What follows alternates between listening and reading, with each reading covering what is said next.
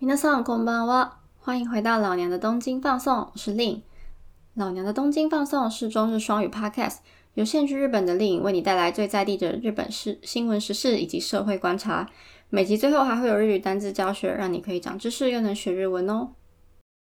那么今天要为大家带来的第一则话题呢，就是日本的演艺圈最近最大的一个新闻。那台湾也是非常相当关注度很高的一则新闻，真的是新闻一出来当天，大家就是推特还有 FB 上面整个同都是同样的消息在洗版。那这一则新闻呢，就是新垣结衣跟新演员宣布结婚。那也因为这两位演员呢，他们演出了这个“逃避虽可耻但有用”，嗯，中文翻作“月薪娇妻”，那日文是。尼ゲル诺哈吉达が役に立つ的这一部日剧呢，共演，那就是在里面演出一对因为契约结婚而开始了同居生活的夫妻。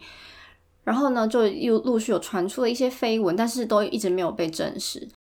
那这一次在这样的时间点新闻出来呢，大家都非常的震惊。那其实他们接受呃采访的时候有说呢，并不是在这个第一次，就是二零一六年的《月薪娇妻》的当时的拍摄就开始交往了。他们是表示说是在第二次的，就是《月薪娇妻》在二零二一年今年一月的时候有出了一个特别片嘛，就是新春 special 新春的特别片，然后是在描述他们两个经历了契约结婚之后，Mikuri 发现怀孕了。然后呢，他们即将迎来新生命的这一个过程，他们去拍摄这个 SP，然后这 SP 里面其中还描述到了那个 Corona，就是新冠肺炎的剧情，所以非常的贴近现实。那在今年一月的播放了这个 SP，然后他们是说是在这一次的 SP 的时候的拍摄结束之后，他们就决定要以结婚为前提而开始交往，所以算一算，他们可能交往。也不到一年，是不是？就是蛮迅速的，然后就是也算可以算是一个奠基结婚嘛。当然，他们好像还没有入籍，那并没有特别说什么时候要入籍，只是先发表就他们要结婚的声明。那日本其实最近还蛮多这种，就是并没有被拍到什么约会报道或是什么热爱报道，然后就突然说宣布结婚的这个荧幕圈的情侣。那像前一阵子呢，就有我个人非常非常喜欢的，也是一个。我非常喜欢的演员户田惠梨香，那他就是跟松坂桃李宣布结婚，然后他们两个也是完全没有被传任何绯闻，就是大家都不知道他们在交往，然后甚至因为户田惠梨香一直被以为跟另外一个就是可能在别的连续剧共演的世刚，啊，no，摩洛兹游戏，就是一直被觉得他们两个可能有有戏做，有戏可以唱，然后被大家传说他们真的是很登对的一一对荧幕情侣，会不会私底下也可以就希望他们在一起这样，但是 结果。结果呢，就突然互联会议上发表跟松田松坂桃李发表的是结婚声明，然后大家都吓一跳。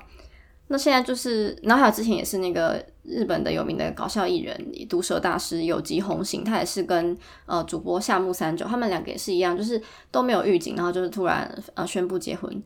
那所以现在日本演艺圈就非常流行这个，就是出去约不要在外面约会被拍到，然后就是他们就直接交往，然后就宣布结婚这样，这样就省了很多麻烦，因为不会被大家在那边猜测嘛。还有就是说，为什么他们可以做到这这样子的事情？其实好像有蛮流行的是，他们都会搬去同一个曼雄，就是同一个大楼里面住。然后在那个大楼里面住的话，就是来来去去，因为狗仔队他们只能在外面拍，他们不可能进到大楼里面去，知道你们在里面干嘛。那所以他们在同一个大楼里面的话呢，就比较方便，就是可以约会这样子。所以好像最近蛮流行 这种谈恋爱的方式，在日本演艺圈这样。我老娘在东京放送很少讲这种娱乐的题材。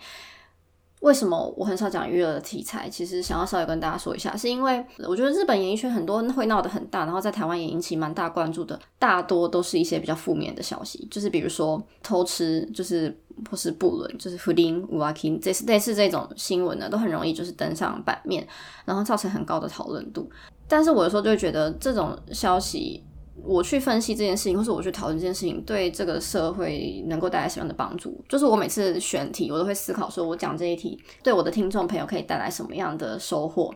那所以在前阵子，比如说我知道，像那已经是去年还是前年啊，就是那个佐佐木希她的丈夫外遇，那那件事情真的是爆的非常的难看，就是真的是因为是在外面的，比如说就是公共厕所的这个多功能厕所里面做一些比较不雅的事情。那这被讲的很难听嘛？那到现在那个就是她老公杜部健也还没有成功的复出，就是还没有重回荧光幕前。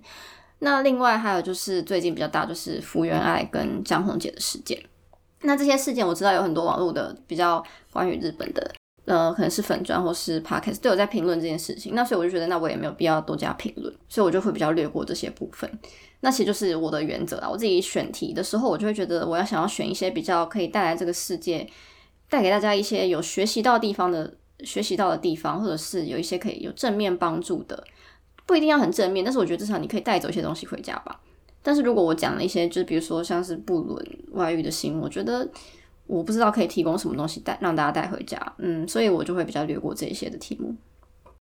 好啦，讲了这么多，但但是因为这一次讲了娱乐圈的新闻，因为我觉得这是一个难得少见，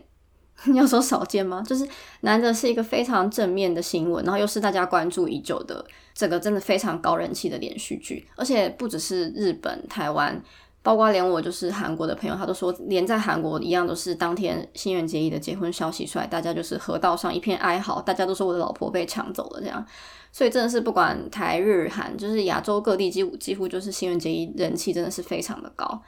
而且不要说男生吧，我觉得连女生也是，因为像我自己就觉得啊天呐，就是 Gaki 结婚了，天呐，就有一种嗯不知道怎么说诶，不算是失恋吧，就有一种啊好像女神也结婚了，就是一个有一种。人生到了下一个阶段，类似这种感觉，就是会有点多少有点感慨，嗯，应该这么说。那总之就是《你给哈基月薪娇妻》真的是一部非常好的剧，真的，我想大家应该都看过了。但如果没有看过的话，或是你想再回味的话，最近还可以再找来看。好，但是今天呢，当然不只讲这个娱乐的消息，我就是发现一件很有趣的事，也不是最近的，就是我一直有在观察一件很有趣的事事情，就是日本人他们非常爱简语。就是略称，很爱把很多东西都略称，而且他们略称呢有一个奇怪的癖好，也就是一定要略称成四个字。像我刚刚讲这个月薪娇妻，它原名是逃避虽可耻但有用嘛，然后日文就是尼ゲルノワハジダガヤクニダズ，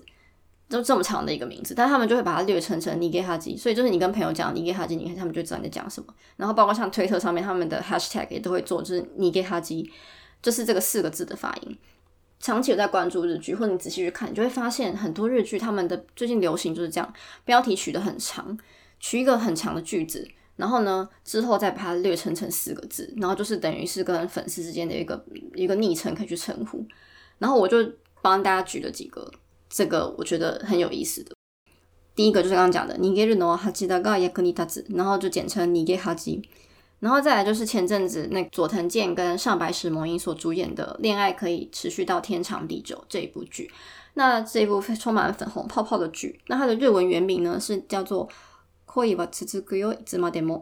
就是恋爱可以持续到天长地久，它整个就是翻过来这个一样一样的意思。那它简称叫什么？它在日本的简称叫做《恋つつ》，有没有一样是四个字？然后在推回更久之前呢，有一部戏叫做是深田恭子跟那个藤冈定演的，这部戏叫做。我不知道中文翻成什么，它日文叫做“ダメな私に恋してください”，就是请呃跟无可救药的我跟这个不行的我谈恋爱吧，这样子。那它的日文简称叫做“ダメ恋”，嗯，也是四个字， 嗯，都是四个字，就是四个字念起来特别的顺口，所以我觉得日本他们非常爱把简称取成四个字，就是它剧名再长也没有关系，它就是用四个字，当然大家打字也方便，然后念起来也很方便，还会有一种亲近感。再来，还有一个更久远以前的。这是一部很有名的漫画，然后后来也拍成了，也有动画，然后也拍成了连续剧啊，也有跟电影。那这一部是《蜂蜜与幸运草》，我想应该有很多漫画迷知道这一部剧。啊，这部漫画日文全名叫做《哈基米兹多克罗吧》，哈基米兹多克罗巴。那大家猜猜看，它的日文简称会变成什么？给你三秒钟。好，这一部的日文简称叫做哈基克罗，一样，它就是取前后两个区段的，然后就各取两个字，就组成了四个字这样。所以我发现一个他们取名的原则，就是日剧或是漫画名称比较长，然后他们就会把这个句子拆解成两半，然后从前半跟后半就是各取两个音节出来，然后就变四个音节的简语。所以我觉得还蛮有趣的，就是有日文这个四字简语的现象，而且就偏偏不是三个字，也不是五个字，就是四个字。可能是因为四个字念起来真的比较顺口吧。因为我发现啊，除了日剧之外呢，其实有其他地方也有这个四字简语的现象。比如说，我就讲一个木村拓哉，木村拓哉全名叫做 Kimura Takuya，他也有一个简语，他叫做 Kimutaku，就是 Kimura Takuya，就是六个音节而已，也没有特别长，但是他们就硬要把它说的更短，就是爱称称它为 Kimutaku。那还有比如说我们很常用的 IG 全名叫做 Instagram，那日文的全名是它片假名，发音是 Instagram。Instagram，那他们在日本，他们又可以再把它简称，简称叫做什么呢？他就取，他这就取最前面的四个字了，它叫做 Insta。然后再来讲一个日本非常有名的乐团天团 Mr. Children。Mr. Children 的话，它的日文发音是 Mr. Children，就是把 Mr. Children 这个音直接发用日文的片假名发音嘛。那它一样有一个爱称叫做，也是四个字，Miss Children。所以我觉得日本的。不是每一个场域都有这样子，就是四个字的简语。可是我觉得在，特别是在这个娱乐圈，包括日剧，然后包括歌手、乐团，嗯，一些知名的偶像等等名称，他们都有很多这种简语的发生。然后我觉得还蛮有趣的。不过因为这是比较偏流行文化的部分啊，所以不会的话，对你的生活也不会有什么影响。可是会的话，你就可以跟人讨论很多的东西。所以我觉得还蛮有趣的。然后再顺便跟大家说一下，讲到这个 Mr. Children 呢，他们最近做了一件很棒的事情，就是他们在二零一九年呢，有他们首次的海外单独巡演的演唱会，在台北小巨蛋。这一场演唱会的 title title 呢，叫做《重力と呼吸》，重力与呼吸。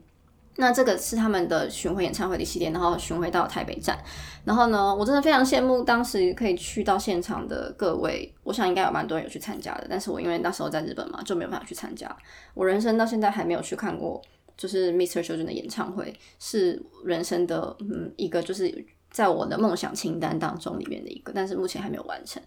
好，但这个演唱会他们就是在前两周的时候呢，限期间限定公开到 YouTube 上面。我想应该是因为就是刚好因因大家都在家，所以就特别放送上来给大家看。因为前阵子在日本的呃刚开始防疫的时候，就是刚开始紧急事态宣言，然后关在家的时候已经，然后演唱会都取消。那当时也就也有很多偶像团体或是呃乐团什么的，他们就把演唱会的影像。免费的放到 YouTube 让大家可以看，然后是期间限定的。当时就有 s a k a n a k s h o n 或是我最喜欢的阿拉西，他们都有放。那这一次 Mr. Mr. Children 他们就放了这个重力与呼吸的台北巡回场，然后放在 YouTube 上面，然后期间限定公开，它公开到五月三十一号。呃，所以非常建议还没有看的大家可以去看，哦，可以在上班的时候放来听等等之类的，因为真的很感人。我就是听了整个起鸡皮疙瘩，觉得非常的感动，然后也获得了很多力量，所以呢就推荐给大家，可以去 Mr. Children 的官方频道找就可以找得到了。好，讲了一连串娱乐娱娱乐圈的事情，那再顺便再补一个好了，我最近。每周二都很准时的收看那个《欧妈美达托狗的三丽那么多多大豆田永久子与三位前夫》的这一部日剧，然后现在他在日本是每周二晚上播出。然后呢，这一周的剧情我看了实在是吓了我一大跳，就是不要爆雷哈，可能有人还没看，但是我真的是被小田切让给吓死了。然后冈田将生在这部非常的可爱，就是。对，很希望有人可以跟我一起讨论剧情。我知道台湾也有在跟播这一剧，所以这一部剧，所以，想要跟我讨论的人可以到我的 IG 找我。我我有时候都会发一下现实动态在上面，可以跟我一起讨论。好吧，总而言之，这一部真的是很棒，因为我就是这一周的进度，我礼拜二看了一次嘛，然后我今天礼拜四我又再看了一次，到底是要看几次？但真的很好看。好啦，那讲了这么多关于娱乐圈的消息，那今天呢，今天想要来回答一下听众小谈室的一个提问。这一个提问呢是关于日文学习的问题，那我觉得特别放放在今天的内容还蛮适合的，那就在今天回答一下。那这一位是来自台湾的雅婷五，所以应该是雅婷吧，但他写的是英文，就是发音就是雅婷雾好。然后他想要相谈的事情是，他说：“令你好，目前自己透过自学的方式学习日文，关于日语文法部分。”在学习历程中没有碰上难以跨越的挫折，可是关于日语绘画部分，目前遇上很大的瓶颈。最明显的状况是没有办法流畅的说出从脑海中构思的一整句完整的日文。还有关于日语发音，自己的日语发音还保留完整的外国腔调。关于以上所提出的日文学习历程中所碰到的瓶颈，请问令有没有适合自学者的改善方式呢？如果令不介意的话。能否透过 Podcast 向听众分享自身日文学习历程呢？我想透过另的分享，对于目前的日文学习者会有很大的注意与鼓励。谢谢你。好，谢谢来自台湾的亚听的留言，非常贴你的一则提问。那我想说，首先要跟大家分享日文学习历程中碰到的瓶颈，以及适合自学者的改善方式。好，我很乐意的跟你们分享。那关于这个的话，其实我觉得要讲起来可以可以讲一整集，所以我可能会在另外录一集，或者是可能会在我的 IG 再整理一篇比较完整的贴文给大家。那但是在此之前呢，先简单的分享一下我几个嗯觉得蛮重要的想法。那这个跟我今天的讲的主题也有一点关系，就是我在学日文当中，我最重视的一件事情，其实不是去背单词或是背文法什么的，我做最多的事情其实是去观察。那观察具体来说是在观察什么呢？比如说一些很细节的部分，就像我刚刚讲的，我去观察日剧，他们的名字都很长，那非他们的简语呢，都喜欢简略成四个字。类似这种，就是一些很无聊的小事。可是就是因为我很喜欢日本的文化，然后我很喜欢看日剧，或是我很喜欢听日文歌，我喜欢偶像，喜欢阿拉西，或是等等之类的。就是他们对我来说就是一个兴趣，所以我就会去观察这些很多很无聊的小事。然后这些东西都不是老师会教你的，就是课堂上也是学不到东西，然后是自己去观察而来的。然后我觉得像是。关于你提到的这个发音有外国腔调的部分，那也是一样。就是我在看日剧的时候，我都会观察他们是怎么去讲话，怎么发某一个音。比如说，比如说像一个最简单的，好像是 so des ne 这个 so des ne 是不是很常用 DIS must 这是大家学日文的时候最开始会学到的句型嘛？马日马日 des lin des 之类的。那一开始你背五行的时候，你可能会念萨西斯谁说，就是念成苏这样，然后你就会讲 lin des 这样。可是你去听去日剧里面他们的发音，然后或者是你去看日本人的，比如说一些影片什么的，现在有很多 YouTube 可以看嘛，就学习资源有很多。你去听他们讲，就会发现他们不会讲 this，他们会讲 this，所以你就会你就不会讲 lin this，你就会讲 lin this，这样 是类似这一种很细微的部分。那我觉得就是观察力，学语言你就是观察力要强。那你观察力强，你就可以看到很多小细节的部分。那这些东西。都是上课不会教、上课学不到的东西，都是自学者你自己去多观察，然后多注意，你就会注意到小细节。那这些小细节，你再去模仿，我觉得模仿也非常重要。观察再加上模仿，然后呢，你就可以你的那个日文的技巧呢，一定会越来越好，然后也会越来越接近你理想的发音。然后再来是关于呃没有办法流畅的从脑海呃说出脑海构思的一整句完整的日文，所以我想呀。亚婷，她，你应该是一个就是蛮日文的学习上级者，就是已经是文法都没有问题，然后绘画的部分可能会有点卡卡的这样子嘛。那其实这是蛮多人都会遇到的问题，就算连在日本住的人一样都会有这样子的问题。那关于这件事情的话，我自己的做法是，只要我需要到讲日文的场景呢，我在脑袋里面是不会出现任何的中文，就是直接我直接说日文，然后我直接脑袋里面想的也是日文。比如说我平常上班，我周围都是日本人，那我上班都是几乎都是用日文沟通。那我在讲日文的时候呢，我不会把脑袋里面的思考的模式呢，先用中文思考，然后再翻成日文。我不会，我会怎么做呢？比如说今天同事跟你讲话的时候，他是用日文跟你讲嘛，然后你如果你是用中文脑去思考的话，今天同事的一句话日文进来，你先第一步听了日文，第二步你在脑袋里翻成中文。然后第三步思考你要的回答，然后你思考你要的中文回答之后，第四步你把这中文的回答翻成日文，然后第五步你讲出这个日文。这有几个步骤，一二三四五五个步骤。可是如果你今天用的是日文脑，呃，你整个脑袋里面都是日文，然后你去跟同事讲话的话，会变成怎么样呢？第一个，你听到同事说日文；第二个，你在脑袋里直接日文接收进来，你不用把它翻成中文，直接日文接收进来之后，想他的对他的回答之后，你再直接用日文。回答就你把你刚刚想的内容直接讲出来，这样子是不是比刚刚第一个步骤翻成中文再翻日文之后快很多？所以呢，如果你希望自己讲的日文流畅的话，那你建议你就是训练自己的日文脑，就是让你自己脑袋里面思考的也是日文。而且呢，从中文翻日文其实有一个不方便的地方是，翻译这件事情本身就是很花时间的。比如说今天我们要翻译一本书，翻译一段文章，像我常常有时候在网络上会翻译一些文章。比如说把日文翻成中文的时候，我要把它转换成自然的中文的文法、中文的语序，都需要花一点时间。那中文翻成日文的时候也一样，翻译的时候要花这么多时间的话，你在脑袋里面，你跟人家对话的时候，你哪有那么多时间去想？比如说我在翻译一句话，我要推敲个可能几次，可能要推敲个五分钟才会把这句话推敲完。可你在跟人家讲话一问一答的时候，你哪有五分钟可以去想事情？所以最好的方法就是你用日文脑去跟这个人对话，听他他的日文，你在里面脑袋里面用日文去建构你的回答，然后直接用日文回答出来。这件事情听起来好像有点难，但其实并不难，只要你的日文的文法词汇有够，其实你在脑袋里面组装很快的。所以呢，下次人家跟你讲日文的时候，你直接在脑袋里面用日文想好，然后用日文回答他，你就不会再花时间去把他的东西翻成中文，然后中文要再把它翻成日文。因为呢，翻译你就会卡在那边，真的会花很多时间，所以你直接日文进来，日文出去，一定会比较快。那这就是可以流畅说出脑袋里面的日文的方法。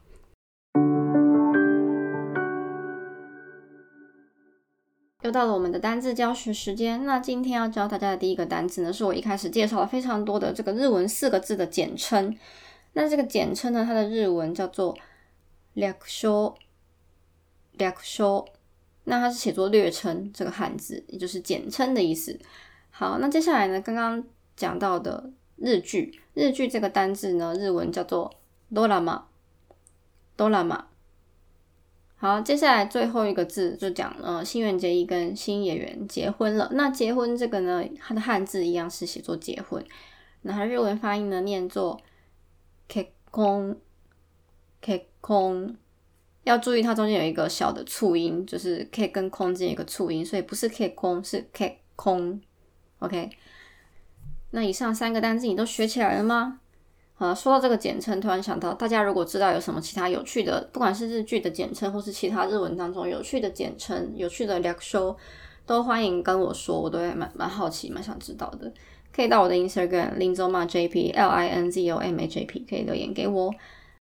还有就是刚刚讲到，呃，关于学习日文的这一块，一直都收到蛮多这样子类似的问题，所以我应该会再找一个时间录一集，专门就是讲学习日文这件事情。如果你关于学习日文的方面，你有什么想知道的事情，或是想要，呃，想要得到一些情报的话呢，都欢迎跟我说，然后我就可以把这些大家的问题呢集合在一起，那在新的一集回答给大家。所以特别募集，特别募集一下这个关于日文的提问，OK。